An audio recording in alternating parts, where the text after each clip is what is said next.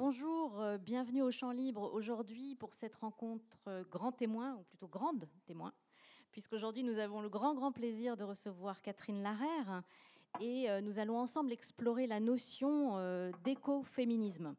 Cette rencontre est organisée en partenariat avec Rénin et notamment Sciences pour Rennes.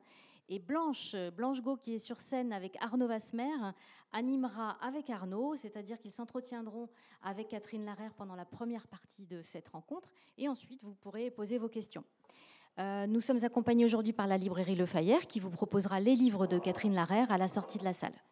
Je vous souhaite une très bonne rencontre. Ah non, juste un tout petit mot, j'ai oublié de vous dire que euh, mi-mars, le, 9 et le 10 mars, nous aurons, euh, comme d'habitude, en partenariat avec Comptoir du Doc et la ville de Rennes, le week-end de projection réelle, euh, cinéma documentaire et droits des femmes. Donc tout un week-end, samedi, dimanche, de projection de films documentaires sur les femmes et de rencontres avec réalisatrices, témoins, etc voilà, je vous invite à, être attentive à cette programmation réelle au mois de mars. Mais tout de suite, c'est l'écoféminisme avec Catherine Larère. Merci euh, Astrid. Bien,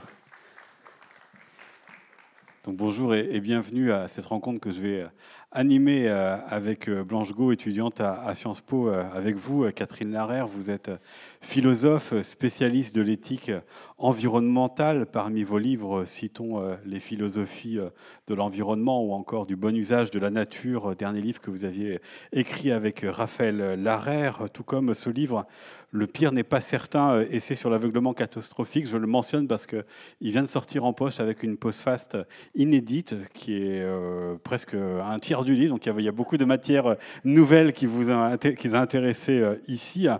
Mais euh, le livre dont nous allons euh, parler, lui, est paru à, la découverte. Il s'appelle tout simplement L'écoféminisme. C'est un livre dans lequel vous faites se rencontrer la philosophie et la pratique autour de ce concept créé en 1974 par une Française, Françoise Daubonne, écrivaine et, féminisme, qui a ainsi associé dans un même mot les luttes écologiques et euh, féministes face à la double oppression qui frappe et la nature et euh, les femmes. Mais ce n'est que récemment que ce mot euh, a gagné de la popularité que beaucoup d'entre nous, sans doute, et je m'inclus là-dedans, ont commencé à entendre parler au moins pour ce qui est de la France, puisque ce mot, et on y viendra euh, tout à l'heure, a, beaucoup circulé euh, de par le monde, et que dans certaines régions du monde, euh, Afrique, Inde, Amérique du Sud, il avait, si ce n'est le mot, au moins son, concept et sa pratique, eh bien, été bien vivant. Mais c'est Blanche qui va vous poser la première question pour entrer dans ce mot et entrer dans ce concept. Oui, exactement. J'aimerais bien donc poser cette question sur le mot pour se donner un peu un, repère, même au regard de l'actualité. Qu'est-ce que pour vous ce mot raconte euh, en France aujourd'hui? Qu'est-ce qui dit par exemple des luttes féministes et des luttes pour l'écologie, de la manière euh, qu'ont les femmes de, s'investir dans ces luttes?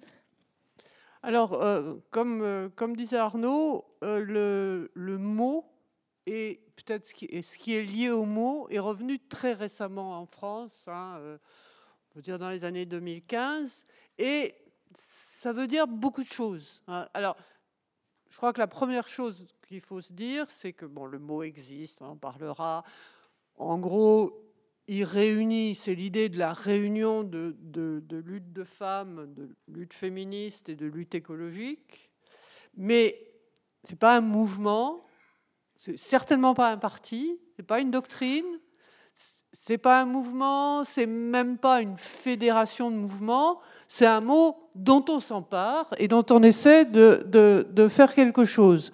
Quand euh, Delphine Bateau et Sandrine Rousseau, euh, au moment de la, primaire pour la, présidentielle, euh, pour le candidat écolo à la présidentielle, se sont dit écoféministes, bah, c'était leur droit absolu de, de prendre un mot et d'en faire ce qu'ils avaient envie d'en faire. Alors, sous, le mot euh, écoféministe euh, en France, vous avez donc une grande quantité de mouvements qui peuvent être euh, aussi bien des mobilisations de femmes sur des questions écologiques auxquelles on s'attend, du genre climat. Hein, dans les, si vous avez une manifestation pour appliquer les accords de Paris, pour prendre des mesures pour faire face au, au, changement climatique. Vous pouvez avoir une présence de groupes qui se présentent comme écoféministes. Mais vous pouvez aussi avoir bah, par exemple, un groupe de femmes ou un groupe mixte hein, dans, dans, un endroit de la, campagne française qui essaie de, vivre autrement sur la terre, euh, avec, euh, bon, sortir de l'agriculture productiviste, mais être attentif à la terre et au, et et au, rôle que jouent les femmes. Vous pouvez avoir des femmes qui se réclament euh, d'un accouchement écoféministe, ce qui n'est pas, ce pas aberrant du tout. Hein. C'est l'idée que euh, depuis, depuis déjà un moment, la, maternité est de plus en plus médicalisée, prise en charge par les médecins, et, et, que les femmes y perdent euh, tout, toute euh, autonomie finalement. Et donc l'idée de, retrouver un peu son corps à soi et euh, de pouvoir avoir un accouchement pas dangereux, mais qui soit pas hyper médicalisé, déclenché par le médecin, par le, gynéco, où on veut, quand il veut, où il veut. C'est plutôt, ben moi, un enfant quand je veux, si je veux, et euh, où je veux et comme je veux. Donc il y a, quantité de choses et euh, ben, c'est pas facile d'en faire le tour. Alors il y a des écrits écoféministes de toutes sortes. Il y, a des livres qui sortent, il y a des, journaux. Euh, j'étais, la semaine dernière à, euh, invité par, un, Oser le féminisme, hein, qui est un mouvement féministe connu. Eh elles sont en train de se donner une branche qui s'occupe d'écologie, donc on peut dire écoféministe. Oui, c'est extrêmement divers. Euh, c'est très riche, je pense. Et très, et très mouvant, on va le voir euh, avec vous euh, dans un instant. Mais jusqu'où, justement, cette, association de ces deux mots et de, ces, de lutte contre ces deux dominations s'articule ensemble Jusqu'où est-ce que l'écoféminisme vient prolonger le féminisme et vient prolonger l'écologie? Et en creux, ma question, c'est jusqu'où ça ne va pas? Qu'est-ce que ça exclut du féminisme et qu'est-ce que ça peut exclure aussi de l'écologie? Alors, je dirais, bon, écoféminisme, hein, vous l'avez dit, c'est un mot qui est inventé en, en, dans un livre d'une féministe qui s'appelle Françoise Daubonne, qui elle est féministe. Hein. Euh, et, puis, bon, il va être repris dans des, situations différentes, réinventé en anglais. Il va parcourir un peu euh, le monde. Je crois qu'il faut se méfier de la fausse symétrie du mot. C'est-à-dire, on peut se dire écologie, féministe, écoféminisme. Bon. Euh, et donc, euh, et puis, enfin, je dis fausse symétrie, c'est-à-dire symétrie entre écologie et féminisme, avec un accent mis sur le féminisme. Hein, on se dit, c'est une forme de féminisme écologique. C'est pas ça. Euh, quand on regarde comment ça s'est passé, en fait, alors le, cas, je pense qu'on va en reparler, Françoise Daubonne est un peu à part, mais tel que ça revient après aux États-Unis et puis euh, dans ce qu'on appelle maintenant le Sud global, Asie, euh, Afrique, Amérique du Sud, c'est beaucoup plus des femmes qui interviennent sur des questions de femmes dans un mouvement écologique. Si vous prenez, par exemple, ce qui se passe en, Amérique du Sud, ou actuellement de l'Amérique centrale euh, jusqu'au sud du Chili, il y a énormément de mobilisation de femmes contre, beaucoup, contre la, progression des industries euh, extractivistes et où, les femmes se mobilisent, c'est la présence de femmes sur une lutte qui est une lutte écologique, anticapitaliste, anti... Donc c'est pour ça que je parlais de fausse symétrie. C'est une façon pour les femmes de se reconnaître, de s'affirmer comme femmes sur le champ écologique, plutôt que des féministes qui se disent ah, il y a peut-être une branche écologique, il faudrait s'en occuper. On en vient là maintenant. Hein, les, militantes d'Oser le féminisme que j'ai rencontrées euh, non, il y a dix jours, euh, bon, c'était là des militantes féministes qui se disaient ben, la, question écologique nous intéresse, donc euh, elles ont fait un journal, etc. Mais c'est relativement récent. Pendant très longtemps, si on, si on connaît mal la question, l'écoféminisme, euh, c'est que les féministes s'y intéressaient pas du tout. On va revenir sur euh, l'histoire et la circulation, mais je reste sur euh, l'actualité où ces dernières années ont été marquées, euh, notamment dans les jeunes générations, mais pas que, par un grand nombre de manifestations, de mobilisations, d'actions autour de, l'écologie. Et on a vu, ce qui était moins le cas dans les décennies précédentes, un grand nombre de femmes, de jeunes femmes, évidemment Greta Thunberg est peut-être la, plus connue d'entre elles. Est-ce que ça, vous le qualifieriez, est-ce qu'elle se revendique aussi de l'écoféminisme? Est-ce que ça en est une des traductions? Alors, je dirais, ça, ça pose une question à laquelle j'ai pas, enfin, j'ai un certain nombre de réponses, mais j'ai pas toutes les réponses. C'est qu'est-ce qui fait qu'il y a tant de femmes dans les mobilisations écologiques, si je peux dire, bénévoles et spontanées? Je ne parle pas de l'organisation, il y a des partis écologiques, il y a des, associations, des, des, ONG, des organisations non gouvernementales écologiques. Généralement, elles sont dirigées beaucoup par des hommes, même si les partis, ont des, les partis écologiques ont souvent une, une, clause de, de, parité. Mais je parle des, mouvements plus spontanés, et dans ces mouvements spontanés, il y a beaucoup de femmes.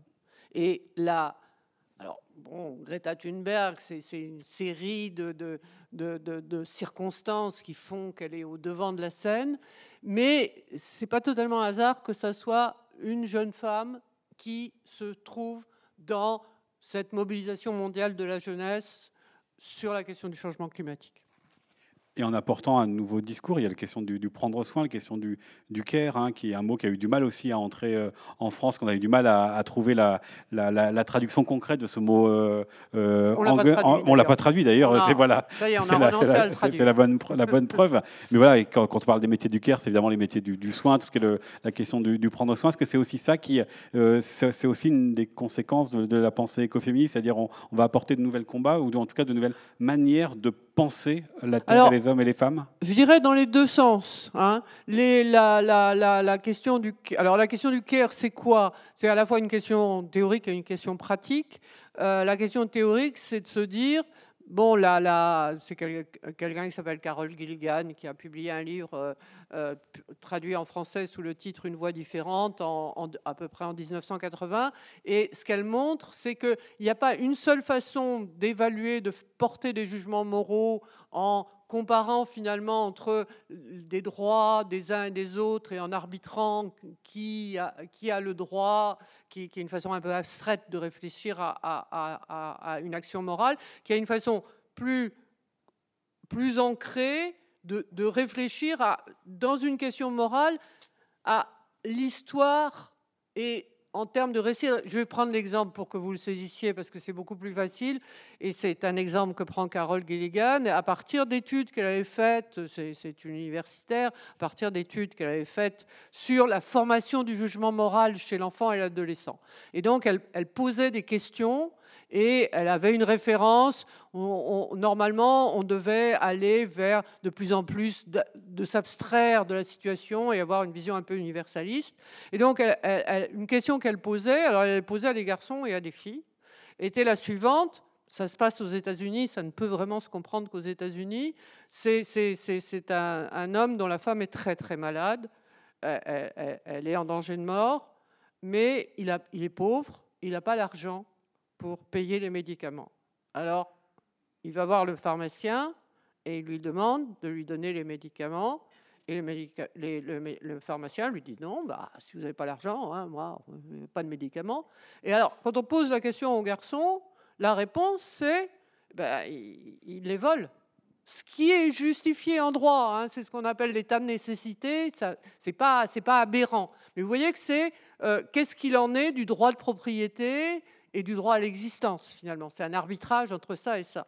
Et quand on pose la question à des filles, les filles disent Ouais, mais s'ils volent, oui, ils pourraient voler les médicaments, mais à ce moment-là, il va être arrêté, il va aller en prison. Et à ce moment-là, qui va s'occuper de sa femme?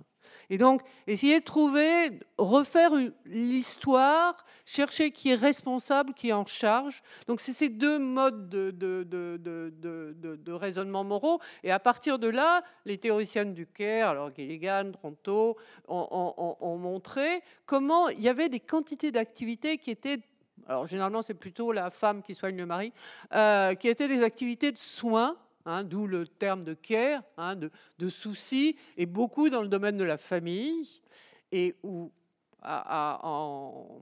dans le domaine du soin médical, et c'est là qu'on fait, alors là aussi l'anglais est commode parce qu'il y a care and cure, hein, se soucier d'eux et, sauver et, guérir. Bon, ben, le soin, c'est l'infirmière, la, guérison, c'est le médecin, mais sans soin, ben, il n'y a pas de, de, peut ne pas y avoir de guérison. Et donc l'attention à toutes ces activités euh, généralement dissimulées, et que par exemple, dont on a découvert l'importance, au moment du, du, Covid et du, du, premier confinement, ben, quand on a vu, ben, celles qu'on s'est mis à appeler, c'était surtout des femmes, hein, les premières de corvée, pas les premières de cordée, et qu'on s'est rendu compte ben, que si ça continuait à marcher, c'est que il y avait les infirmières, il y avait les éboueurs, il y avait les caissières, et donc tout ce travail social de care que nous ne voyons pas et qui a tellement d'importance. Et sur la question environnementale, on a fait voir aussi que finalement,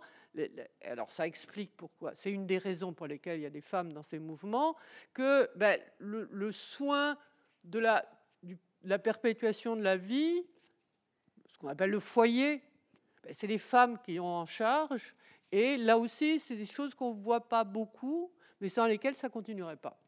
Et puis on continue dans les, grands concepts avant de rentrer dans, l'histoire, parce qu'une autre, une autre idée euh, assez forte qui est peut-être liée à l'écoféminisme, c'est euh, tout le, discours qui se déploie depuis quelques années, en tout cas en France, sur Gaïa, Terre-Mère, mais je laisse Blanche euh, poursuivre.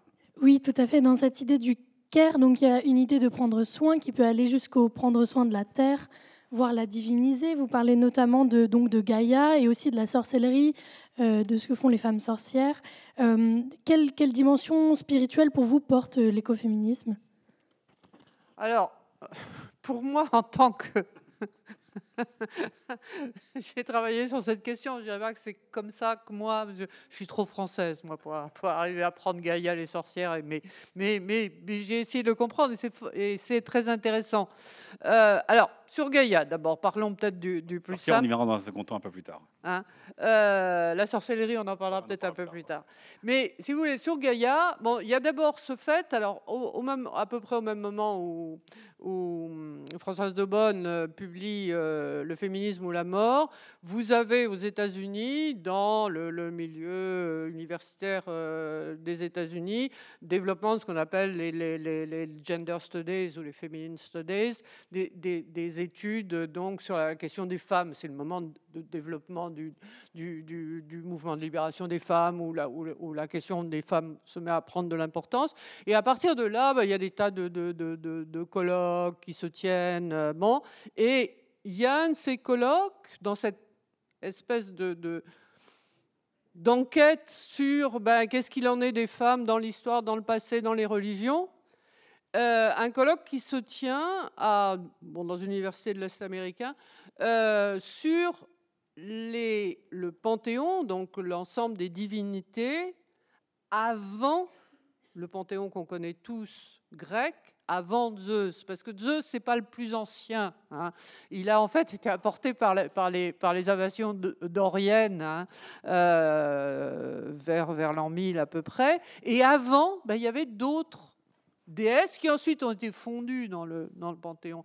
Et en particulier Gaïa, Hein, Gaïa, alors Gaïa, le grec G, la terre, hein, et cette, cette, déesse femme d'avant Zeus, euh, dans le genre euh, viriliste et masculiniste, euh, Zeus en fait difficilement mieux. Hein. et donc cette découverte et, eh ben, on sait à quel point ça va se répandre, Gaïa. Alors, euh, Lovecraft, l'auteur de l'hypothèse Gaïa, il ne donne pas cette explication-là, il en donne une autre. Mais c'est une des explications de l'adoption hein, et, de l'idée de ben, se réassumer comme femme, c'est aussi peut-être assumer un passé religieux très lointain, un paganisme lointain, où les femmes avaient un rôle. Alors, on va aller moins loin que Zeus et, l'avant Zeus. Mais ça a eu beaucoup de succès. Hein. Absolument. Euh, Lovecraft aussi. Hein. Euh, pour nous intéresser à, la manière dont le mot écoféministe, du coup, est apparu. Donc, euh, on l'a dit, euh, Françoise Daubonne, écrivaine et, féministe, en 74, dans son livre Le féminisme ou la mort, si vous vous rappelez un peu l'histoire politique. 74, c'est la première élection présidentielle où il y a un candidat écologiste. Il s'appelle René Dumont. Ici en Bretagne, commence le mouvement contre la euh, contre Plogoff, euh, donc le nucléaire à, à Plogoff. Euh, on est aussi dans les années qui suivent le débat sur l'IVG à, l'Assemblée nationale. Donc, outre le fait, je vous demanderai évidemment de nous présenter quelques mots qui étaient Françoise de Bonne, mais nous expliquer comment elle le crée, comment elle le crée par rapport à, ce contexte, c'est ce milieu des années 70 si particulier. Alors, milieu des années 70, donc, bon, c'est déjà pas mal après la Deuxième Guerre mondiale, mais c'est, et c'est aussi l'héritage de 68, il y a quantité de, nouveaux mouvements qui, émergent. Alors, il y a d'un côté bon, la, le développement féministe. Hein, bon, euh, Simone de Beauvoir euh, publie euh, Le deuxième sexe dans les années 50. Hein, je n'ai pas, pas la date précise, mais c'est au début des années 50. Et Françoise de Bonne bon, qui, est née au début du XXe siècle et qui est devenue, qui est active, disons, à, partir du, euh, du lendemain de la Deuxième Guerre mondiale, elle est un peu partout, hein, là, où, ça milite. Donc, elle va être membre du Parti communiste français parce que il y a énormément de monde au, Parti euh, communiste français. Elle va en sortir. Euh, elle va accueillir le, livre de Simone de Beauvoir qui, vous le savez peut-être, a eu beaucoup de critiques. Hein, est accueilli en particulier, euh, bon, François Mauriac a dit des choses extrêmement euh, violentes contre, euh, contre le, livre de Simone de Beauvoir. Donc elle le soutient, elle se met à publier les écrits féministes, mais c'est aussi, alors 1970, 1972, c'est le mouvement pour la liberté de l'avortement, c'est la mise en place du, mouvement de libération des femmes, et puis c'est le début de, je dirais, que la question écologique devient vraiment une question euh, globale et qui attire l'attention aussi bien des pouvoirs publics que de ce qui est en train de se créer comme association écologique, et en particulier 1972 vous en avez peut-être entendu parler, c'est la publication de ce qu'on désigne sous le nom de rapport Meadows, du nom de deux une rédactrice, un rédacteur, euh, les époux Meadows, qui rédigent avec des collègues du, Massachusetts Institute of Technology, donc quelque chose de très prestigieux, mais ce sont des, spécialistes de théorie des systèmes, ils rédigent un rapport sur la commande du Club de Rome, qui est un club international très européen de dirigeants aussi bien euh, privés, économiques, mais aussi euh, politiques. Et on commence à faire exister l'Europe. Et en gros, ce rapport dit si on continue tout sans changer rien, c'est-à-dire si on continue la croissance économique, la croissance démographique, la montée des pollutions, euh, la diminution des, ressources, eh ben, on, va à une situation très très mauvaise. Et ce, un effondrement, disons. Et ce rapport a eu un énorme impact, euh, un peu, dans toutes les couches que je vous ai dit, au niveau, au niveau gouvernemental, au niveau de l'Europe, il a, été pris très au sérieux par les dirigeants européens de l'époque, c'est Manchold en particulier, et au niveau de, ce qu'on appelle la société civile. Et c'est à ce moment-là que euh, les premières associations euh, environnementales se mettent en place en, Angleterre, en France, hein, les Amis de la Terre en particulier. C'est le, moment aussi où René Dumont, dont, dont vous parliez, hein, agronome international, quelqu'un qui, qui, qui, qui, va partout euh, dans le monde et qui dit ben voilà ce que vous pouvez faire pousser, voilà comment vous allez faire. Dans un temps très productiviste, est en train de, de changer et il devient écologique et il est ce candidat. Euh, ceux qui, s'il y en a qui étaient nés à, ce moment-là, ils s'en souviennent peut-être, ou ils en ont entendu parler. Ce candidat, premier candidat écologique qui arrive sur la, le, plateau de télévision avec un verre d'eau et qui dit ça va manquer bientôt. Et donc, il est resté célèbre pour son. Pour son... Alors, il n'aura pas énormément de voix, hein, je crois qu'il a eu 3 ou 4 des voix.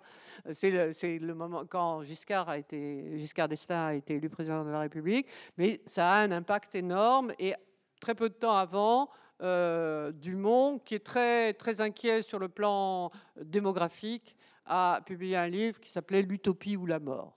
Donc quand, quand euh, Françoise Daubonne euh, publie Le féminisme ou la mort, bon, je ne sais pas si c'est elle ou son éditeur, mais le, titre est dans l'air, si je peux dire. Et c'est là qu'elle va introduire le mot d'écoféminisme, et c'est là qu'elle va faire une, liaison qui va ensuite caractériser les, les, les formes très diverses d'écoféminisme. On y retrouvera toujours euh, cette liaison, cette idée qu'il y a un lien entre l'oppression des femmes et l'exploitation, la domination de la nature. Et pour elle, ce lien, c'est dans la façon dont les hommes euh, s'emparent de la fécondité des femmes et de la fécondité de la nature. Et elle, sa réponse, c'est à ça, sur le plan des femmes, c'est la grève des ventres. Et bon, je vois aujourd'hui, là, euh, vous avez peut-être vu dans les journaux, il y a des, tribunes de réponse à euh, ce que notre président de la République a parlé de réarmement démographique. Bon, et qui, ces, tribunes dénoncent un, contrôle du ventre des femmes. J'en lisais tout de suite là deux. Euh, de gens que je connais par ailleurs. aucune ne cite Françoise Daubonne et elle devrait le faire. Hein. Mais alors, euh, voilà, si elle devrait le faire, c'est aussi parce que bah, son concept n'a pas forcément rencontré. Euh, voilà, en France, ça n'a pas marché. Qu'est-ce comment vous expliquez qu'en France, ça n'a pas marché? En revanche, ailleurs, alors dans le Sud, mais avant le Sud, les États-Unis, dans les années 80, bah, ce concept, il est fait, il était, il était pris, il a, il a parlé à des gens. Alors, est-ce qu'il traverse l'Atlantique? Est-ce qu'il euh, est réinventé euh, en, anglais? C'est beaucoup plus une forme de construction à l'anglaise qu'à la française, d'ailleurs, euh, écoféminisme. Peu importe. Bon, ça n'a aucune importance. Toujours est-il que le mot va revenir, mais là, il va revenir et de l'écriture et de l'action. Hein, alors, je parlais de ce séminaire qui s'était tenu dans une, université euh, de l'Est sur euh, bon, le, le, panthéon féminin, euh, Gaïa, etc. Il y a quantité, il y en a d'autres. Et il y a aussi, et ça c'est très important, en 1979 aux États-Unis, un accident très grave de centrale nucléaire à Three Mile Island. Et de tout ça va naître, va se ça va euh, conduire à une manifestation qui se tient au début novembre 1980 euh, euh, à Washington, à la capitale fédérale américaine. C'est une marche sur le Pentagone, donc sur le, ministère des armées et de la défense américain. Et c'est une marche qui réunit des femmes et quantité de, d'organisations féministes. Hein. Il peut y avoir aussi bien le mouvement de libération des femmes, il peut y avoir les païennes, hein, les néo-païennes qui adorent euh, la grande déesse. Bon. Euh, il y a euh, bon, des organisations féministes, il peut y avoir, alors c'est quelque chose qui va pas mal se développer aux, États-Unis, en particulier dans l'Oregon, des, communautés lesbiennes qui veulent vivre à la campagne entre elles. Donc toute une variété de, mouvements, une manifestation de femmes très très colorée, très très très. Euh, c'est autant une, une, on dirait performance en anglais, hein, une, une, sorte de spectacle donné, de spectacle qu'elle se donne à elle-même et qu'elle donne aux gens qui, qui, qui, qui les regardent. Et donc c'est une manifestation Pentagone, armée contre le nucléaire euh, aussi bien militaire que civil, Three Mile Island, et on est en, pleine guerre froide. Et euh, d'ailleurs, à partir de là, il va y avoir des occupations de, sites nucléaires, dont une qui sera là en Angleterre, euh, à la limite de l'Écosse, à, Greenham Commons, qui va durer plusieurs dizaines d'années pour dire. Et donc, y a, là, ça, marche. Et ça va se développer sous des, je vous dis, des formes très différentes qui peuvent aussi, bien. Alors, des manifestations comme il y a eu à Washington, il va y en avoir d'autres ailleurs. C'est là qu'émerge euh, une personnalité qui, va se faire de plus en plus connaître, hein, sous le pseudonyme d'ailleurs de, de Starhawk. et, qui va organiser ces manifestations et puis se mettre à la magie, à la sorcellerie, etc. Blanche. Euh, oui, concernant euh, plutôt donc les pays du Sud euh, qu'on a un petit peu évoqués, comment est-ce que ce mot-là est arrivé là-bas? Comment est-ce qu'il a été reçu et utilisé? Puisque, comme vous l'évoquez, par exemple en Amérique du Sud ou encore en Inde, les femmes n'ont pas attendu une théorie occidentale pour les actions militantes qu'elles ont menées. Alors, si je prends, le livre et la couverture du livre, c'est parce que vous avez là la reproduction d'un dessin qui représente ce qu'on appelle des femmes donc, qui, se, qui, qui, en serrent, un arbre euh, et qui sont habillées. Euh, bon, euh, on voit peut-être pas qu'elles sont indiennes, mais elles sont indiennes. Et c'est une tradition en fait très ancienne en, en, en, en Inde de euh, lutte de femmes, de rassemblement de femmes en, protection de la forêt. Alors, ce qu'il faut bien voir, si on vient maintenant aux années, disons, 70, hein, c'est que ce qu'on appelle, ce qu'on désigne très souvent sous le nom d'agriculture familiale, que ce soit en Inde, en Afrique, euh, euh, en Amérique du Sud, euh, donc d'une agriculture de subsistance, d'une agriculture qui n'est pas une agriculture pour, pour, où on produit pour le marché ou pour le et encore moins pour le marché international, mais c'est l'agriculture qui permet à des familles de vivre. Eh bien, cette agriculture familiale, c'est une agriculture de femmes. Et donc, dans, dans, ces mouvements qui donc connu sous le nom de Chipko, euh, qu'il y a en Inde euh, durant les années 60-70, alors qu'il y a eu euh, euh, bon, ce qu'on a appelé la révolution verte, hein, euh, l'effort pour que l'ensemble des pays du monde se, se, dans une agriculture hyper productiviste, eh bien, ces résistances de femmes à ce qui finalement démantèle hein, leur, leur, vie quotidienne et la, la subsistance qu'elles apportent à leurs familles proches ou éloignées, défendre la forêt, c'est pas défendre euh, les arbres en soi, hein, c'est défendre son milieu de vie et défendre la forêt qui est un, lieu important pour la vie quotidienne, parce qu'on va y chercher du bois, euh, parce qu'on y trouve un certain nombre de ressources. Et donc, vous avez ce, ce mouvement Chipko en Inde, et ce mouvement qui, réunit des femmes euh, ordinaires, si je puis dire, euh, il y a une, jeune femme qui est une, euh, de, formation scientifique, elle est biologiste de formation, qui va, qui va venir les, soutenir, les, aider, et ça va devenir quelqu'un d'extraordinairement connu, puisque c'est Vandana Shiva qui, je crois, est, l'icône écoféministe mondialiste la, la, plus connue. Ça se forme donc dans, dans, dans les années 70. Alors, qu'est-ce qui se passe? C'est que euh, Vandana Shiva, elle, a fait ses études euh, à, l'université en Inde, en anglais. Donc, elle écrit en anglais. Et elle va écrire avec une sociologue allemande qui s'appelle Maria Mies, mais qui a, qui, a, qui a, fait des travaux, en, ses travaux de sociologue en, Inde, où elle a rencontré euh, Vandana Shiva.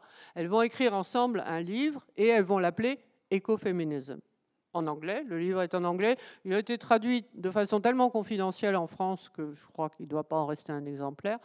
Euh, mais il a, grand, une grande diffusion.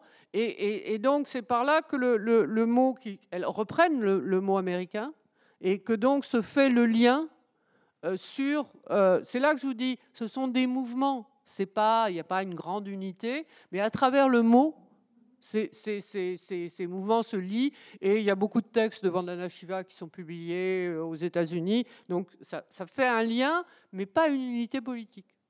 Justement, alors, que ce soit Vandana Shiva ou que ce soit toutes les, personnes qui, dans euh, le Sud global, bah, pratiquaient peut-être les écoféministes avant de le savoir, comment est-ce qu'elles ont réinvesti le mot Comment est-ce qu'elles l'ont peut-être transformé Puisque c'est par euh, elles qu'il nous est revenu il y a une petite dizaine d'années euh, en, Europe. Qu'est-ce qu'elles en ont fait? Qu'est-ce qu'elles ont fait à ce mot? Alors d'abord, toutes l'ont pas l'ont pas utilisé. Je parlais de, je parlais de l'Amérique du Sud et de ces mobilisations, je vous dis, qui vont de l'Amérique centrale euh, jusqu'à jusqu'au sud, jusqu'à la Terre de Feu, contre principalement contre l'avancée d'entreprises extractivistes qui pour occuper le terrain et pour en, chasser les habitants ou que les habitants fassent autre chose, euh, ça passe par des attaques très violentes contre les femmes, des viols, des attaques sexuelles diverses, des féminicides. Hein. Euh, il y a, il y a, c'est, un des lieux de lutte les plus, les plus meurtriers euh, actuellement en, Amérique du Sud. Alors elles, elles se disent pas écoféministes, peut-être pour la même raison qu'au contraire, Vandana Shiva prenait le terme d'écoféminisme c'est trop américain du Nord, moi je pense, hein, mais j'en sais rien. Mais certaines se disent écoféministes. Hein. J'avais, euh, organisé avec des collègues un, colloque on a eu pas mal d'interventions de, militantes euh, d'Amérique du Sud. Bon, certaines parlaient de féminisme communautaire. Il y avait une brésilienne qui parlait d'écoféminisme. Donc, euh, c'est une façon de dire qu'on fait la même chose sans que ça implique une véritable unité. Alors c'est vrai que euh, le terme d'écoféminisme va revenir en Europe par l'Amérique du Sud, parce qu'il est aussi employé, et le lien très étroit qu'il y a entre, l'Espagne et, les, pays euh, euh, d'Amérique du Sud. Donc ça, revient en Espagne dans les années 2015. Ça revient aussi par les grandes manifestations mondiales euh, qu'il y a avant la tenue de la, COP 21, vous savez, quand les, parties prenantes à la Convention climatique se réunissent tous les ans euh, dans, un pays, en, 2015, devaient se réunir à, se sont réunis euh, au Bourget. Mais on craignait beaucoup, parce qu'il y avait eu un échec à Copenhague en 2009, on craignait beaucoup que finalement la, la conférence du Bourget n'aboutissent à rien. Donc il y a eu des manifestations partout dans les grandes métropoles du monde, New York, euh, Sydney ou en, Australie, euh, euh, Paris, Berlin, Rome, etc. Et là, quand je vous disais dans, ces manifestations climatiques, il y a des femmes qui se présentent comme écoféminisme, ça revient comme ça aussi.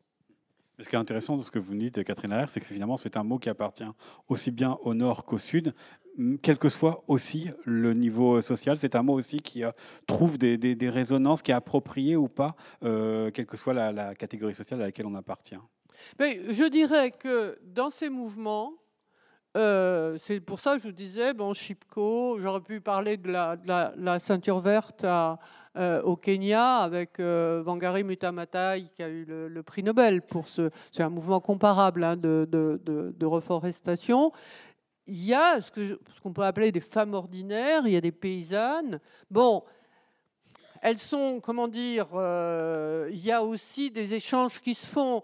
ce que, pour prendre un exemple, quand j'étais, j'ai été invitée là par ces, ces féministes d'oser le féminisme, on, a projeté un, documentaire sur ces luttes en Amérique du Sud. C'est un documentaire qui, a été fait par des Françaises et qui s'appelle euh, Ni la terre ni les femmes hein, ne sont des, choses à conquérir.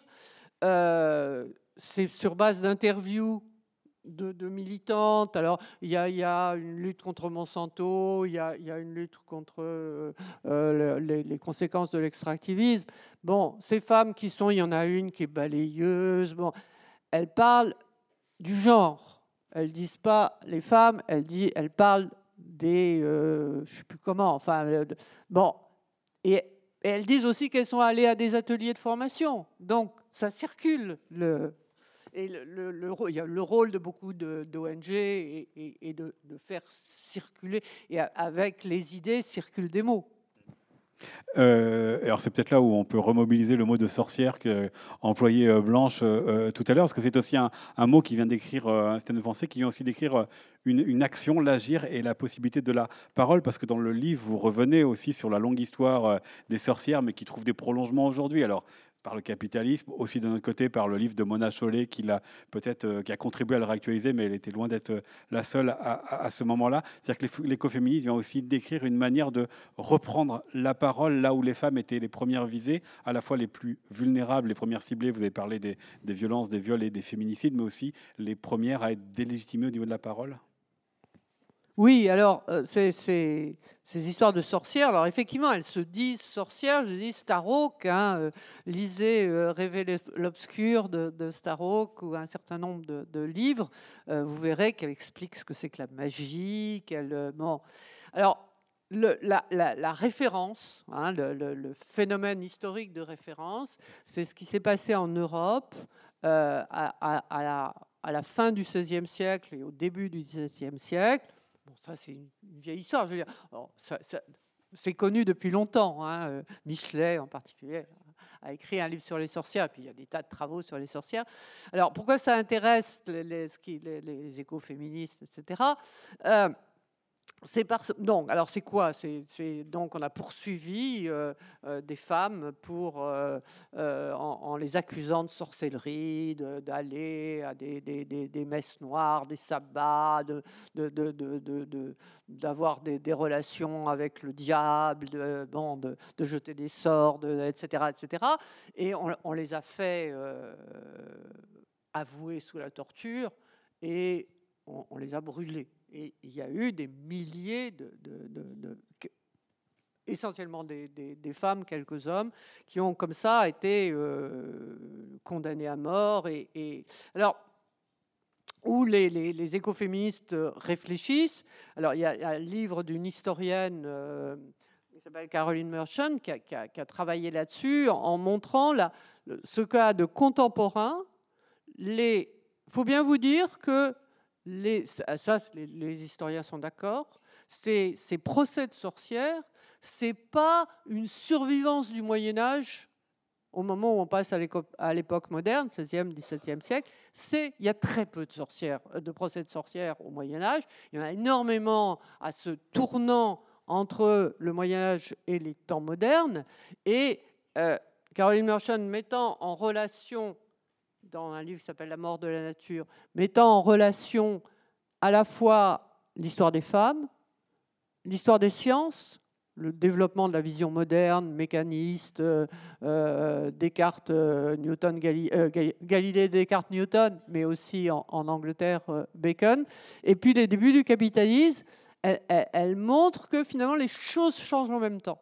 Hein, sur bon, plusieurs dizaines d'années. Dans le même moment, au tournant du XVIe et du XVIIe siècle, que le capitalisme commence à se développer et à être pas simplement des relations marchandes, mais à transformer les rapports aux hommes et à la nature. Et donc, on, va se mettre à creuser, on va se mettre à, cultiver de façon beaucoup plus euh, dans le but d'améliorer. Et puis, le, sort des femmes va changer. Et en gros, bah, euh, la condition des femmes entre le XVIe et la fin du XVIIIe siècle, elle ne s'améliore pas, elle se détériore plutôt. Et donc, elle va prendre les procès de sorcières comme euh, le, symptôme finalement de ce changement du monde, d'une vision qui va passer d'une vision la terre-mère, organiciste, à une vision mécaniste, hein, comme disait Descartes, hein, je ne parle plus de nature, je parle de matière, et que euh, bah, du coup, ça, ça, on peut en faire ce qu'on veut de la nature. Et puis, bon, les, ces procès des sorcières, comme si c'était une façon finalement de purger le monde de son animisme, de purger le monde de sa magie, et en, en, faisant brûler les sorcières, eh on, on change le monde. Alors, on, en arrive à une vision d'une nature un peu morte, mécaniste, ce qui est un peu symbolique, mais euh, les procès, eux, ils ne sont pas symboliques du tout. Et, ce que montre euh, Caroline Merchant, c'est qu'il y, a un homme, il y a un héros de la modernité qui est très intéressant là-dessus, euh, c'est Francis Bacon, qui est à la fois si vous en avez entendu parler, vous en avez sans doute entendu parler comme un philosophe anglais du, début du XVIIe siècle qui invente la méthode expérimentale et euh, à peu près, un siècle et demi plus tard, dans l'encyclopédie d'Alembert et Diderot, c'est Bacon le héros, hein, c'est pas, pas Descartes, c'est Bacon celui qui a inventé. Oui, c'est aussi le chancelier d'Angleterre.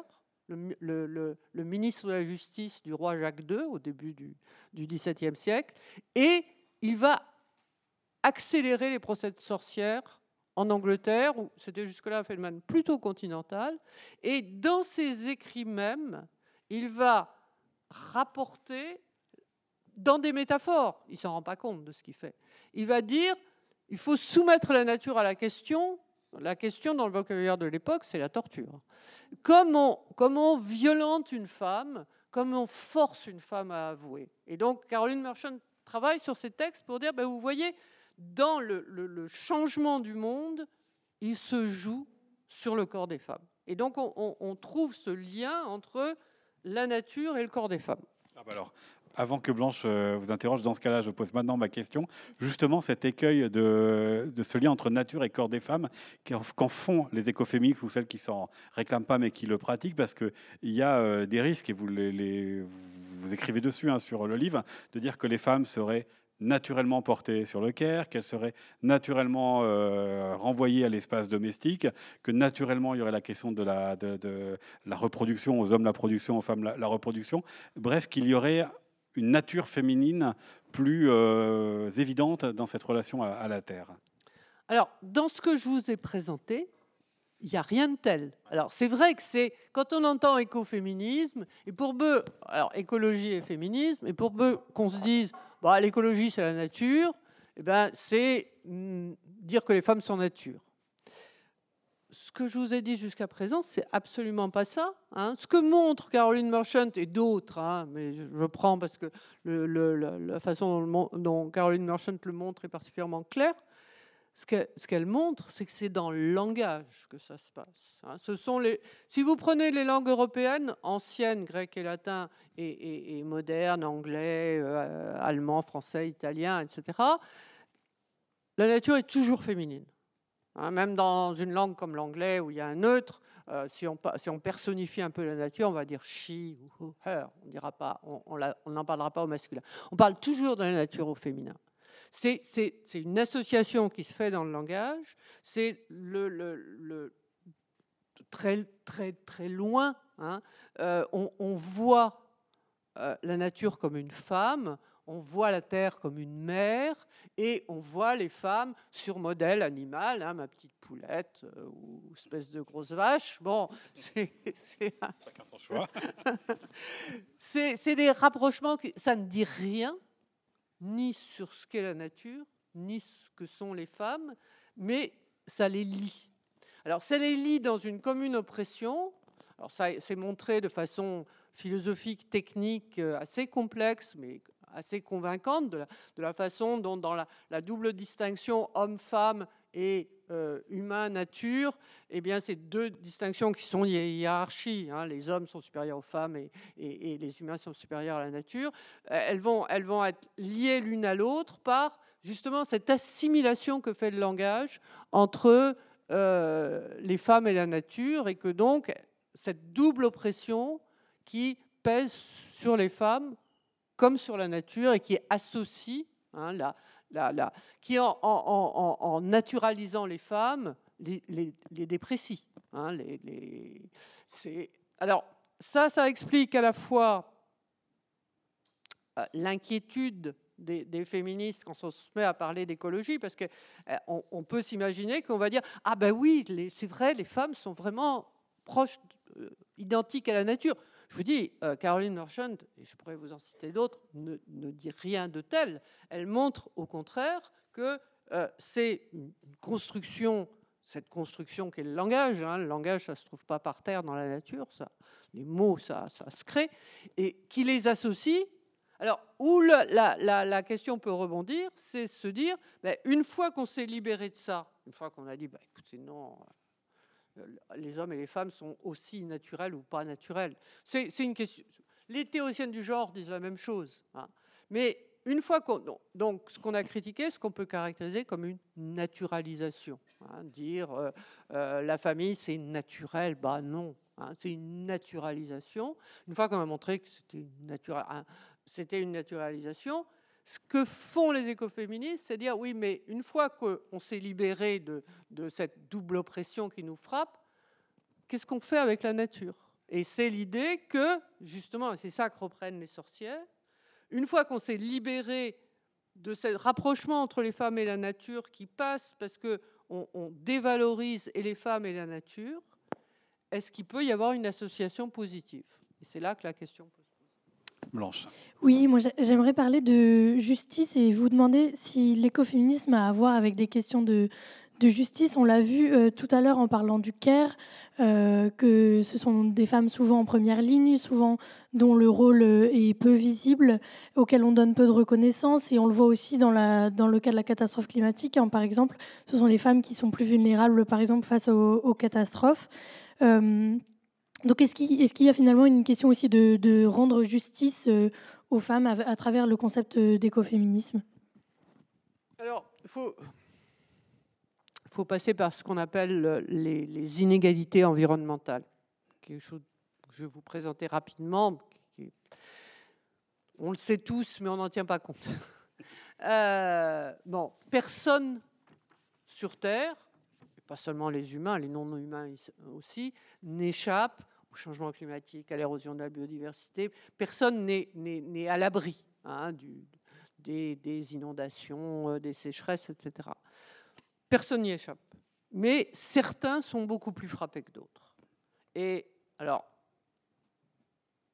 je vais prendre l'exemple qu'on prend souvent, mais c'est vrai aussi bien des catastrophes que d'une vie à plus long terme. Quand il y a eu l'ouragan Katrina en, 2005 à la Nouvelle-Orléans, qu'il y a eu donc euh, un ouragan et une inondation de la Nouvelle-Orléans, la Nouvelle-Orléans entière a été euh, inondée. Mais certains ont été beaucoup plus inondés que d'autres. Pour, euh, des raisons multiples. D'une part, parce que ben, la, Nouvelle-Orléans est construite sur un, sol très humide, donc on sait que c'est inondable et que s'il y a des inondations, ça va, l'eau d'en dessous va, venir se, réunir avec l'eau d'en dessus. Certains qui habitaient dans des endroits particulièrement inondables, donc pas très chers, hein, ont été plus inondés que d'autres, mais aussi parce qu'il y avait, comme il y a partout, hein, euh, un plan d'évacuation de, la Nouvelle-Orléans en cas d'inondation. Ce plan d'évacuation était un plan d'évacuation motorisé. Donc les gens qui n'avaient pas de voiture, ben, ils ont pu essayer de grimper sur le toit de leur maison euh, quand ils y arrivaient. Et donc, il y a, alors on pourrait le montrer à, différentes sortes de, phénomènes de ce genre les, euh, je vous dis, tout le monde est, est, impacté et est, exposé aux risques environnementaux. Certains sont beaucoup plus exposés que d'autres. Ce sont les plus vulnérables. C'est-à-dire que ceux qui ont le moins de moyens de défense contre le risque. Ce sont aussi les, les moins résilients. Et si je reviens à, à la Nouvelle-Orléans, c'est ceux qui ont le plus de mal à retrouver une situation, pas exactement identique, mais comparable à la, situation antérieure. Et dans ces inégalités, les femmes sont plus particulièrement euh, frappées. Alors ça, il y a eu des enquêtes de, de, l'ONU et, et, de l'UNESCO sur les femmes et le, changement climatique. Les femmes sont plus exposées au changement climatique du fait, bah, pour des tas de raisons. Par exemple, quand il y a un tsunami, dans beaucoup de pays du monde, elles ne savent pas nager où elles sont habillées d'une façon qui les entrave beaucoup plus que des hommes, où elles sont à l'endroit comme les gens qui ne pouvaient pas évacuer euh, la Nouvelle-Orléans, où les choses se passent le, plus gravement. Donc, il y a un problème, il y a une inégalité, il y a une inégalité qui entraîne des oppressions, donc on appelle ça une injustice. Hein. toutes les inégalités ne sont pas des injustices, mais ce genre d'inégalités sont injustes parce que ceux qui les, qui les, subissent, ils sont pour rien, et puis parce que ça, ça, ça démolit leur vie, ça crée des possibilités d'oppression ou des réalités d'oppression. Donc il y a une question de justice de ce point de vue-là. Et, donc, lutter contre, contre les inégalités environnementales et pour les femmes, lutter contre celles qui les frappent plus particulièrement, bah oui, c'est une affaire de justice. Blanche, je laisse poursuivre. Oui, pour, euh, pour terminer sur une note un peu euh, optimiste, euh, on voulait parler de la question des utopies que, que vous évoquez dans votre ouvrage. Parce qu'au sein de la lutte écoféministe et dans de nombreuses communautés se développent euh, des tentatives de réaliser des utopies. Je pense notamment aux communautés lesbiennes séparatistes en Oregon, aux États-Unis, que vous avez évoquées tout à l'heure. Donc, qu'est-ce que l'écoféminisme C'est aussi la tentative euh, d'appliquer un idéal, de construire des utopies euh, dans la vraie vie? C'est des utopies réelles, comme dit, comme dit right. Euh, alors, oui, dans, ces, mouvements euh, écoféministes dont je vous dis, ils sont de toutes sortes. Hein. ils peuvent être éphémères, longue durée. Je vous ai, cité la, longue occupation de, d'un site nucléaire euh, en, en, Angleterre, enfin en fait c'est en, Écosse. C'est pour ça que je cherchais UK, euh, je cherchais la traduction Royaume-Uni. voilà. Je cherchais la traduction. Euh, il y a effectivement aussi ces, ces, ces, communautés lesbiennes qui ont duré longtemps hein, en, Oregon, c'est-à-dire au, au, nord-ouest hein, des États-Unis, euh, sur le Pacifique. Euh, il, y a des communautés comparables en Europe. Il y en a, eu en France, alors pas forcément lesbiennes, euh, mais disons de, de, de, mode de vie autres. Alors, ce sont des utopies au sens, moi je dirais, si vous me permettez d'être attentive aux mots, plutôt que euh, utopie, ça veut dire à la fois le bon lieu et le, non-lieu. Hein, c'est l'utopie telle que Thomas More invente le mot au XVIe siècle. C'est un grand humaniste, donc il connaît son grec sur le bout des doigts, et donc il joue sur euh, le, le, U qui peut en renvoyer à non, une utopie c'est un non-lieu, ça n'existe pas. Et puis e, hein, qui est le préfixe en grec veut dire bon, donc c'est à la fois, et ça va rester longtemps, quelque chose qui n'existe pas, mais où on fait une alternative sociale positive. Alors c'est pas ça, ces, utopies, euh, elles ont existé réellement. Et pour cette raison, bah d'abord, elles sont pleines d'inconvénients. Hein. C'est quand on imagine une utopie qu'on la trouve toute parfaite. Elles, bah, ont leurs défauts comme, toute réalité. Euh, je parlais de Vandana Shiva, par exemple. Elle, a créé une communauté en Inde euh, qui suscite beaucoup de critiques, parce qu'une fois que ça se réalise, ça suscite des critiques. Et ce sont, alors je dirais, c'est pour ça que je vous disais plutôt que le mot d'utopie, je, je, reprendrai un, mot que, Michel Foucault avait introduit, qui était le mot d'hétérotopie, hein, hétéro voulant dire autre. Donc ce sont d'autres façons de vivre réellement dans la réalité, hein, et euh, qui ont plus une fonction subversive hein, qui, montre qu'on peut vivre autrement et par là euh, modifier des rapports sociaux autour de soi. Alors que ce soit, et ce sera ma dernière question avant, avant les vôtres, que ce soit dans ces communautés ou plus largement dans la, société, les sociétés euh, en, général, comment est-ce que l'écoféminisme vient repenser le lien à la nature, ce que vous l'avez évoqué euh, tout à l'heure, et vient évoquer la, manière de vivre en harmonie, en interaction, parce que c'est un mot aussi que vous employez assez souvent dans, le livre, entre les humains, donc hommes et femmes, et euh, la nature. Si je reviens Françoise de Beaune, que serait cette société enfin au féminin qui serait le non-pouvoir? Alors, oui.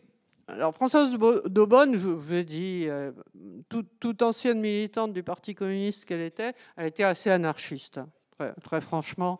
Et euh, il y a des tendances très anarchistes hein, dans, dans, ces, dans, ces, mouvements écoféministes. Euh, pour une raison. Alors, je crois que Françoise de Bonne est encore très prise dans, les catégories de l'époque où elle vit, qui sont les, qui sont les catégories de l'action euh, révolutionnaire marxiste. Hein. Et, elle est encore prise là-dedans, alors que plus tard, ça va s'en dégager.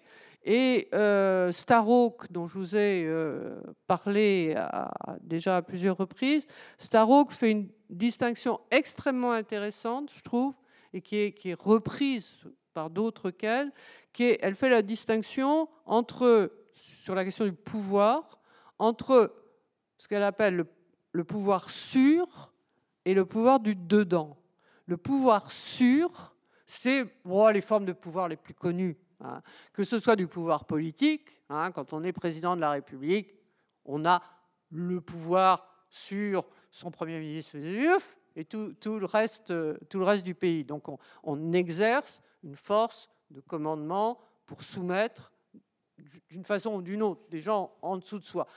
Le, pouvoir technique tel qu'on le conçoit généralement, c'est aussi conçu comme un pouvoir sûr. Hein. on, contrôle, on domine la nature. À ça, Starhawk, de ça, Starhawk distingue ce qu'elle appelle le pouvoir du dedans, qui n'est pas l'exercice d'un pouvoir sur autre chose, mais qui est un renforcement en, pouvoir, alors nous nous dirions en puissance en français, mais en pouvoir dans le lien avec les autres. Pour, pour, pour faire comprendre, euh, quand je parlais de cette manifestation, de, ce qu'elle avait d'original, euh, cette manifestation, euh, cette marche sur le Pentagone à, Washington, nous, quand on va dans une, dans une manif, avec des pancartes et tout le truc, c'est pour créer un rapport de force et pour obliger, bon, je ne sais pas moi, celle qui va y avoir demain, le gouvernement à, abandonner sa loi sur l'immigration, mais on, on, on, fait une manifestation pour imposer à une autorité extérieure quelque chose qu'elle ne veut pas faire, mais qu'on va tenter de la forcer de faire. C'est typiquement du pouvoir sûr. Or, cette manifestation du Pentagone, ce n'est pas du pouvoir sûr. C'est des femmes qui manifestent ensemble, hein, le mot anglais c'est demonstration, qui est plus parlant finalement, qui manifestent ensemble pour montrer qu'elles existent, qu'elles ont des choses à faire, qu'elles ont des choses à dire. Il y a eu une anthologie de, de, textes écoféministes qui a été publiée par euh, Émilie H. Euh, à, chez Cambourakis, euh, qui s'appelle Reclaim. Et, il y a un article qui est écrit par une des organisatrices de cette marche sur, sur le Pentagone, et le titre, c'est Si on danse pas à ta révolution, j'y vais pas. C'est l'idée que on va pas faire la marche sur le Pentagone pour obliger, je ne sais pas moi, le secrétaire d'État aux, armées d'abandonner son programme militaire. On, fait une manifestation pour se, pour se renforcer, pour, pour danser, pour trouver du plaisir, pour, pour raconter des choses, pour se sentir plus forte. Et ça, c'est aussi dans, dans, les, rapports avec la nature, hein, l'idée que, ben, je vous ai dit, le pouvoir technique, hein, c'est le, tel qu'on le conçoit, c'est on impose sa volonté à une nature. À la fois, on la considère comme inerte, mais aussi un peu comme rebelle, parce qu'on parle des résistances, hein, les résistances des matériaux, etc. Là, c'est une idée aussi que ce pouvoir du dedans, il passe aussi par la capacité de, composer des, pouvoirs naturels et des pouvoirs humains, et donc de se renforcer ensemble. Et pour moi, cette distinction, elle est extrêmement importante, et c'est quelque chose qui m'a frappé assez, aussi bien dans, les textes écoféministes que dans ce que j'ai pu voir même participer ou entendre des mouvements écoféministes, ce n'est pas des mouvements de victimes. Ce pas la, la présentation qu'on est victime. je vous parlais de ce colloque euh, qu'on avait, qu'on avait organisé là, en, juin 21, où sont donc, on, plus que témoigné, ont porté leur, leur, leur, leur, explication, leur conception à un certain nombre de militantes d'Amérique du Sud, d'Afrique. Et Bon, particulièrement en, Amérique du Sud, une, des femmes à intervenir était la fille de, Berta Cáceres, qui est une militante hondurienne qui a été euh, assassinée euh, par, euh, les, pouvoirs locaux. Eh bien, elles ne se présentaient pas comme des victimes, elles refusaient de se présenter comme des victimes, elles, étaient dans, la recherche d'une puissance qui ne soit pas l'exercice d'un pouvoir pour se substituer à l'autre. Et ça, je trouve, pour moi, c'est ce qui m'intéresse le plus dans l'écoféminisme. Est-ce qu'à votre tour, vous avez donc des questions pour prolonger euh, cette rencontre avec Catherine Larère?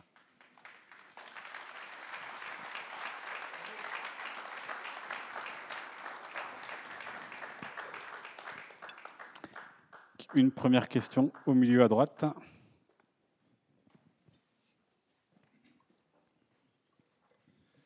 Bonjour. Je voudrais revenir sur la dernière euh, phrase que vous avez dit en disant euh, l'écoféminisme, ce n'est pas une. Euh, je suis ici, hein, si vous me cherchez. Je, suis là si vous me cherchez. Voilà.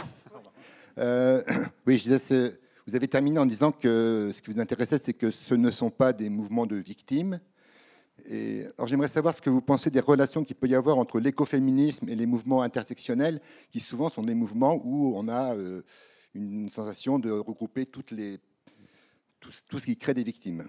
Alors, euh, lien entre, écoféminisme et mouvement intersectionnel, oui.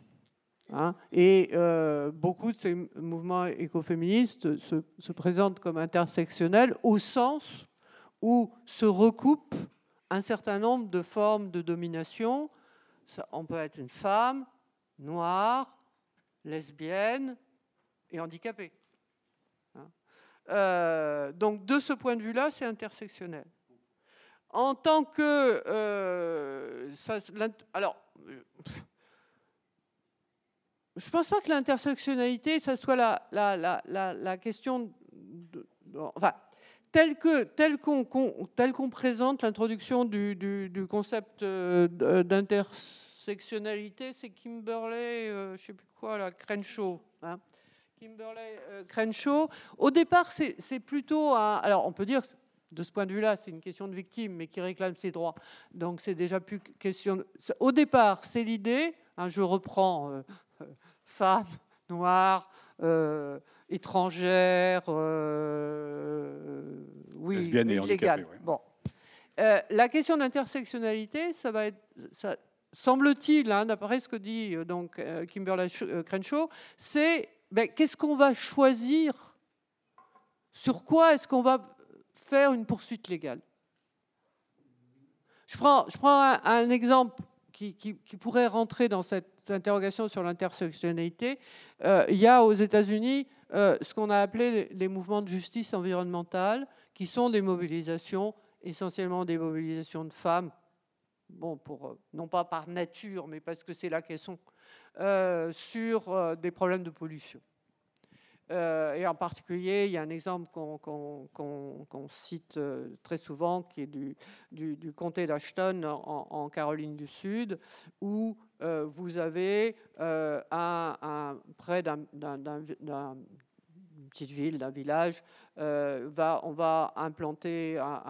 va enterrer des déchets et euh, mobilisation de la population, je vous dis essentiellement des femmes parce que c'est leur affaire de, de, de, de, milieu de vie, mobilisation de la population euh, sur, bah, euh, elles ne veulent, pas, elles veulent pas habiter à côté d'un enterrement, d'un enfin, enfouissement, de, enfouissement de déchets, elles n'ont pas envie d'être enterrées. Et ces femmes, ce sont des femmes, elles sont principalement, euh, et elles sont euh, pas riches. Hein, c'est un, des comtés les plus pauvres de la Caroline du Sud, qui n'est pas un État riche des États-Unis, et elles sont très souvent beaucoup euh, afro-américaines ou latino-américaines. Ce mouvement va être soutenu par le mouvement des droits civiques qui est en train de, se terminer, hein, mais qui est puissant. Et donc, on va parler de racisme environnemental, c'est-à-dire ben, pourquoi est-ce que c'est là qu'on a implanté, on a voulu implanter ce, ce, cette zone d'enfouissement de déchets euh, parce que, ben, parce que les, Noirs n'ont pas, ont pas accès à la, à la, décision, les femmes noires. Donc vous avez là un cas où on peut se demander, voyez, où on choisit un élément plutôt qu'un autre pour euh, mener la lutte parce que le, le, les mouvements des droits civiques étaient très organisés, ils ont, ils ont pu soutenir la lutte, euh, alors que bon, dans la vision américaine, ben, euh, si on est pauvre, c'est un peu qu'on l'a voulu. Hein. Tandis que le, la, la, le racisme, euh, on peut attaquer légalement. La discrimination ra raciale et, euh, relève euh, d'un traitement judiciaire. Donc, pour moi, au, pour ce que je connais du concept d'intersectionnalité, c'est à ce niveau-là que ça peut relever de ce qu'on peut appeler. On, va choisir sur, on va, sur quel bouton appuyer. Mais ça n'en fait pas une victimisation. C'est ça que je voulais dire. Une autre question? Non. Plus personne n'ose. Si. si, alors il faut bien lever la main. Ah, pardon, tout en haut à droite sur le balcon. C'est pour ça qu'on ne vous voyait pas. On ne vous voit toujours pas d'ailleurs. Alors, on va vous apporter un micro pour qu'on puisse bien vous entendre. Voilà, comme ça on la verra. Et merci pour les personnes qui nous ont fait signe. Euh, bonjour, merci beaucoup pour. euh, C'était super intéressant. Et euh, je me demandais, selon vous, c'est quoi la place des, des hommes avec un petit H dans un mouvement comme ça? Enfin, Comment ils pourraient, euh, je sais pas, apporter quelque chose ou voilà. Alors, bon, je vais vous faire la réponse de principe. Il n'y a pas de raison qu'il n'y ait pas d'hommes. hein. Euh, mais je vais, je vais répondre en deux temps. Le premier temps, c'est ce, ce- que dit une... Je reprends ce que dit une, ce que je pourrais appeler une écoféministe historique, c'est-à-dire une de celles qui a lancé les premiers articles sur la question, qui s'appelle Ariel Salé. Et euh, elle, a, une phrase où elle dit, enfin une question, pourquoi est-ce que il y a tant de femmes bénévoles dans les mobilisations écologiques? Alors je dis ça parce qu'une fois j'ai présenté ça devant un, colloque universitaire, ça a été très très mal reçu. Euh, Il y en a un certain nombre qui m'ont dit oui mais nous on est sociologues, hein, vous, vous êtes philosophe, vous n'y connaissez rien, c'est pas vrai. Euh, et d'autres qui m'ont dit ah mais dire ça c'est naturaliser hein, ce- ce- cette grande inquiétude. Alors je crois que c'est pas du tout la question. Ce que je veux dire, il y a à faire une enquête sur qu'en est-il de la présence des femmes. Bon, ce que je viens de vous dire hein, dans le- l'exemple du, comté d'Ashton, euh, pourquoi il y avait tant de femmes? Pour bien répondre, je vais prendre une comparaison. Si vous enquêtez, si vous vous intéressez au mouvement ouvrier au XIXe siècle, et que vous vous demandez qui, qui c'est qui fait grève au XIXe siècle? Bah, C'est des hommes. Euh, C'est pas parce qu'ils sont plus forts, parce que, etc. C'est parce que dans les usines, il y a des hommes. Mais si vous enquêtez un peu plus loin, vous allez vous rendre compte d'ailleurs, Michel Perrault, la- l'historienne féministe bien connue, Michel Perrault, a, fait des, travaux très intéressants là-dessus. Il y a aussi des femmes dans les usines. Et c'est très difficile pour les femmes de faire grève. D'abord, souvent, elles sont un peu patronnées par les syndicats masculins, et puis elles, ont euh, des difficultés propres du fait de leur vie familiale, etc.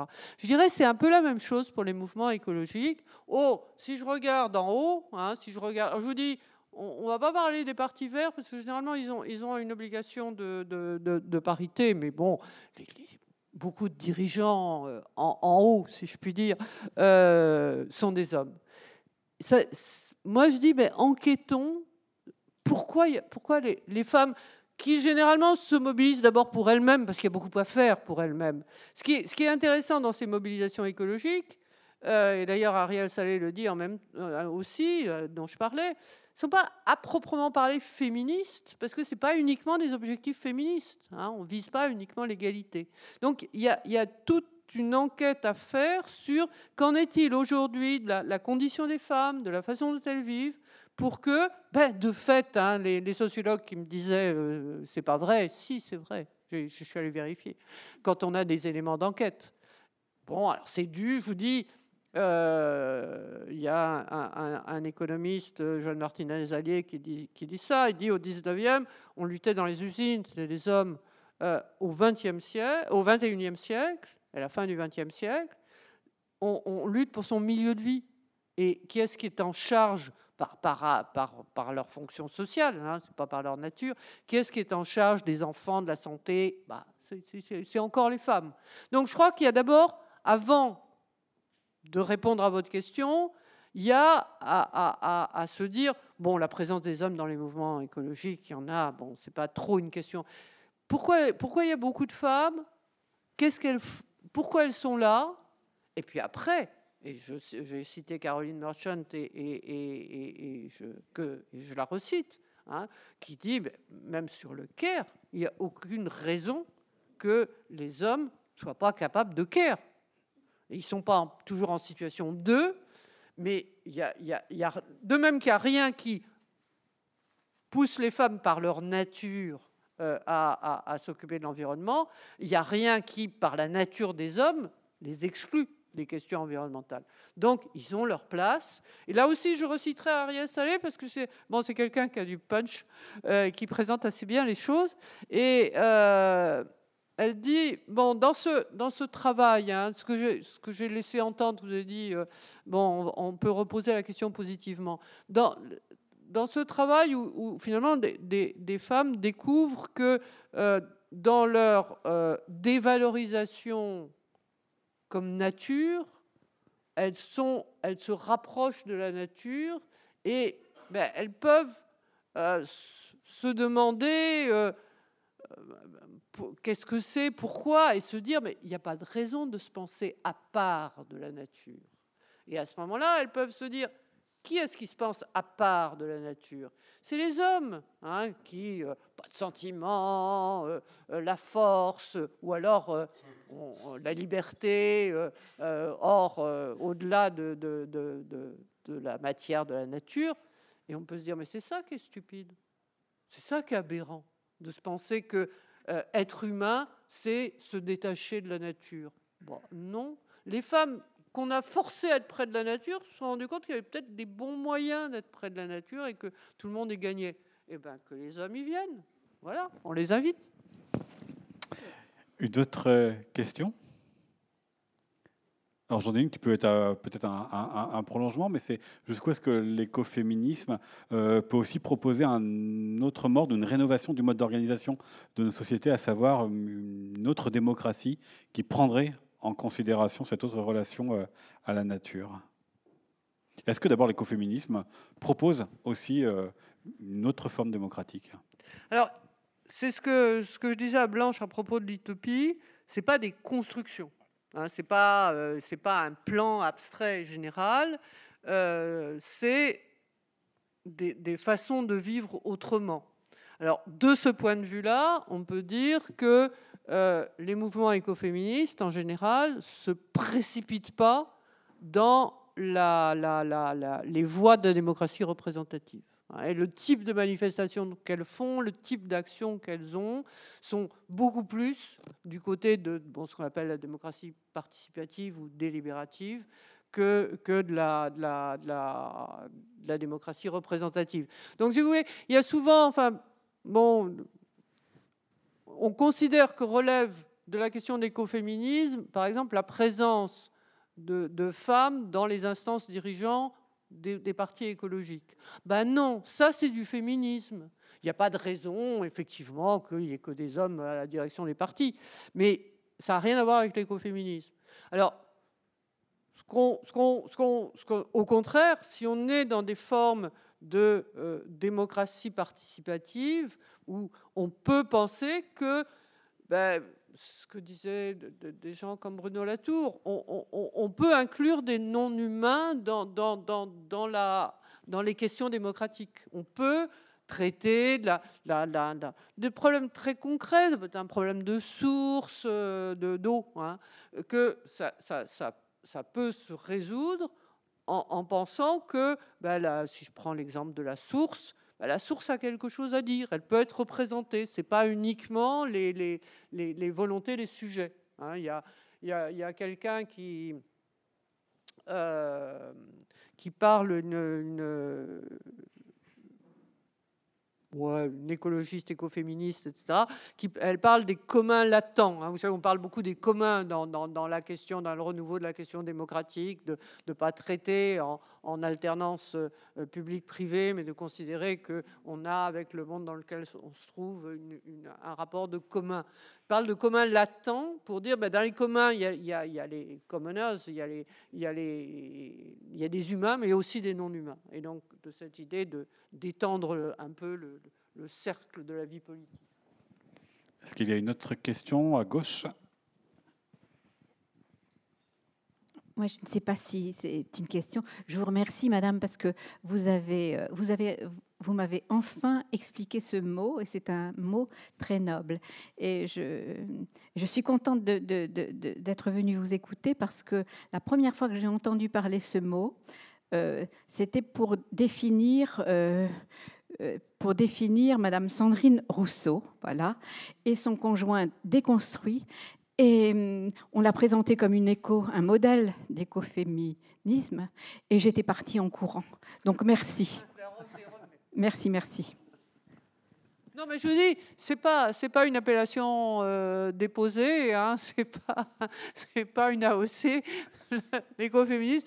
Donc tout le monde peut se dire écoféministe. Mais si vous prenez les, les, les éléments que je vous ai donnés, euh, être candidate à la présidence de la République, c'est pas exactement une pratique politique écoféministe. Est-ce qu'il y a une autre question? Oui, pardon, monsieur, tout en bas à droite. Oui, merci beaucoup. C'était très intéressant, très passionnant. Merci infiniment. Euh, justement, je voulais vous poser une question sur le destin de l'écoféminisme.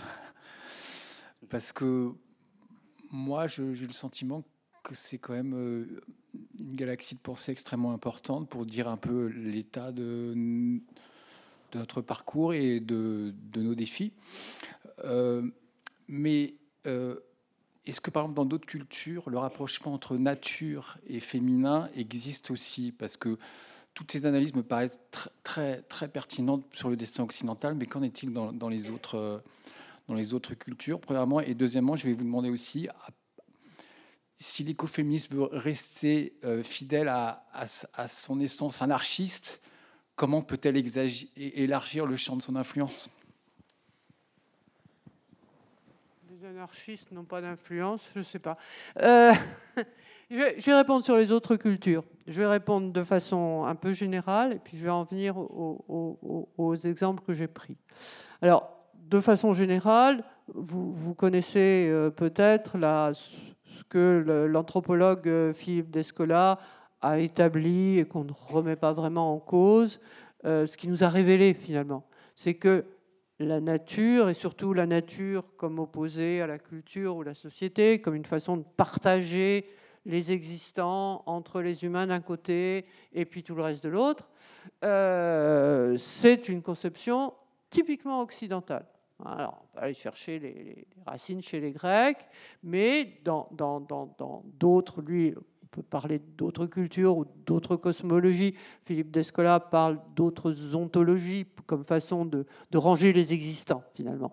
Et, et ben non, on n'a pas cette vision dualiste, partageante, hein, et, Philippe Descola a, fait sa thèse, donc son travail de terrain, hein, il est anthropologue, son travail de terrain chez, les Achuars, qui sont des Indiens Jivaro qui, vivent euh, dans la, forêt amazonienne. Et il raconte, il le fait bien mieux que je ne vais le faire, parce que je le fais à partir de ce que, ce que j'ai entendu, mais il raconte que ben, quand il est arrivé, bon, qu'il a commencé à pouvoir parler avec, euh, avec les hachoirs, euh, ces hachoirs chez qui il vivait, ils se sont rendus compte que, ben, à la différence de, de ce que nous faisons, ils n'avaient pas deux langages différents, un pour les humains et l'autre pour les non-humains. Hein. Quand je vous ai fait un petit peu rire en disant ma grosse vache, vous voyez, déjà, ou cette grosse vache, c'est plutôt, plutôt péjoratif, hein, ou ma petite poulette, bon, euh, on est déjà presque un peu choqué qu'on puisse rapprocher un animal. Alors, euh, si je vous traitais de, pierre ou de... Bon, euh, on a... On parle des personnes et on parle des choses. ça, ça n'existe pas chez, les, chez des, des. Et alors, dans son grand livre Par-delà nature et culture, bon, il, montre que, à côté de ce qu'il appelle l'ontologie naturaliste, qui euh, euh, fait, disons, euh, tous, les, tous, les, tous les existants ont un corps, hein, humain, non humain, animé, non animé, mais seuls, exception humaine, seuls les humains ont un esprit, pour aller vite. Ben ça, ça n'existe pas ailleurs. Hein. Il y a des cultures qui disent animistes, ou au contraire, on considère que tous les vivants ont, quelque chose comme une intériorité, un esprit, mais physiquement, ils, diffèrent beaucoup. Puis le totémisme, l'analogisme, etc. Bon, donc il y a ça. Hein. C'est une première chose. Euh, donc vous avez tout à fait raison. Ce que je vous dis sur, euh, on voit à quel point ça repose sur le dualisme, hein, cette façon de lier les femmes et la nature, euh, c'est à la fois, on, s'appuie sur un dualisme et en même temps on le remet en cause, puisqu'on on fait basculer du côté nature des, femmes qui devraient être du côté, humain. Bon, bref. Euh, plus sociologiquement ou disons anthropologiquement en un autre sens que, l'anthropologie euh, de, de, d'Escola, je reviens sur ce que j'ai dit du, patriarcat. Ce que fait voir euh, Françoise Daubonne, c'est le lien qu'il y a entre le patriarcat au sens du pouvoir des hommes sur les femmes, particulièrement dans la famille, mais pas uniquement, particulièrement dans la famille, et donc ce contrôle du ventre des femmes, et euh, le capitalisme. Il n'y a, pas, a pas du patriarcat que dans le capitalisme. Hein. il, y a, des sociétés où les, hommes ont le pouvoir euh, qui ne sont pas capitalistes. Donc, de ce point de vue-là, on peut dire, mais pourquoi parler du capitalisme? Alors, de ce, point, de vue-là, justement, et du coup, d'ailleurs, on a beaucoup reproché à euh, des gens comme Vandana Shiva d'évacuer le patriarcat capitaliste et en fait de restaurer des formes de patriarcat pré-capitaliste qui valent pas beaucoup mieux. Hein. Euh, et donc sa communauté, en fait, elle serait très, très traditionnelle et plutôt réactionnaire. Euh, alors, ce que, nous, ce que disaient ces, ces, ces, militantes qui sont, qui, sont intervenues dans le colloque dont je parlais, euh, quand on les interrogeait là-dessus, elles disaient bon, bien sûr qu'il y a un patriarcat avant, hein, dans nos sociétés traditionnelles. Mais d'une part, ça n'empêche pas qu'il y ait un patriarcat capitaliste spécifique qui joue justement sur cette dualité, qui joue du rapport à la nature, ce sur quoi les patriarcats traditionnels ne jouent pas beaucoup. Et puis, surtout, disaient, disaient ces femmes, ben, on se bat aussi bien contre le patriarcat traditionnel, contre le patriarcat capitaliste. Vous savez que très souvent, le patriarcat dans ce genre de, société non occidentale, euh, c'est beaucoup le rapport à la terre. Hein, l'impossibilité des femmes d'être héritières et d'avoir accès à la terre. Eh ben, elles, elles essaient d'avoir accès à la terre là-dessus. Euh, et elle nous disait aussi ben, la, preuve qu'on on, ait une importance militante, hein, qu'on soit euh, euh, présidente, chef, etc., bah, c'est vraiment qu'on est en train de sortir du patriarcat. Donc, si vous voulez, sur la, sur la question de la distinction de la nature, ça joue pour tout ce que je vous ai dit de la façon dont se construit le rapport d'oppression qui lie les femmes et la nature. Mais si on se rend compte que les questions d'écoféminisme, c'est aussi l'articulation du patriarcat avec des formes de production, alors là, il y a des formes de lutte beaucoup plus euh, générales hein, et qui ne, tombent, enfin, qui, ne relèvent pas de cette histoire. Ah ben, les questions de nature, c'est uniquement pour l'Occident. Est-ce qu'il y a encore une question?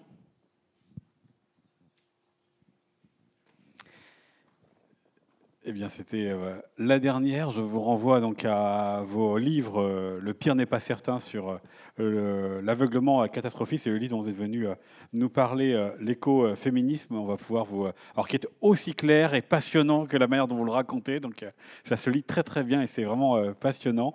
Et on va pouvoir les retrouver ce livre et vous à la sortie de la salle pour une séance de dédicace.